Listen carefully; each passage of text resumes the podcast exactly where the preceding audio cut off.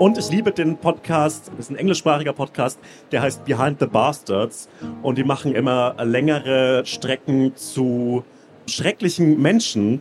Hello, everybody. I am Robert Evans, the new host of the Behind the Bastards podcast, where we tell you everything you don't know about some of the worst people in history.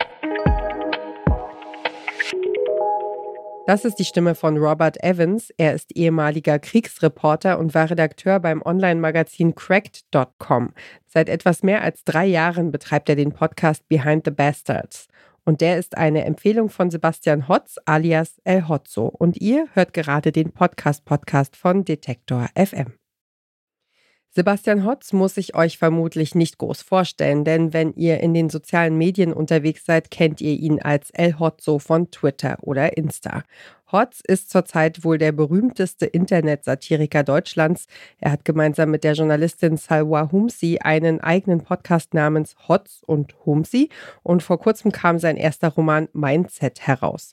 Darin geht es um zwei Männer mit unerschütterlichem Selbstbewusstsein, die davon überzeugt sind, dass alles eine Frage des richtigen Mindsets sei. Toxische Männlichkeit nennt man das. Und Inspiration für toxische Männer hat Sebastian Hotz auch in seinem Lieblingspodcast Behind the Bastards gefunden. Jetzt im Moment wird in einer zweiteiligen Folge so Yoga-Kults behandelt und dann geht es ab und zu mal über Josef Mengele, was natürlich ein weniger lustiger Podcast ist, aber dann wieder um den Liver King beispielsweise. Der Liver King ist ein amerikanischer Fitnessvermarkter, der so tut, als würde er immer rohe Organe essen und deshalb so unglaublich viele Muskeln haben. Was nicht stimmt, der hat einfach Steroide genommen. He started so it, it, it, started out just kind of being like yeah he, here's his workouts here's him talking about like yeah you should spend time with your family it's good to to to to exercise. But then none of that stuff goes super viral like he's not really making a big impact on social media. And then he starts posting his meals which inevitably included weird things like raw testicles and ground up organs. Mm. here's the very first food tiktok he puts out. Oh yeah. Liver king here. Oh, yeah. this is what liver king eats for tuesday dinner we got 10 ounces of fresh ground organs, liver, heart, pancreas, spleen, and some muscle meat. We got a couple ounces of some chicken heart, uh, some leftover Iberico pork sausage, and a couple ounces of raw testicle. That completes what I'm having for dinner tonight.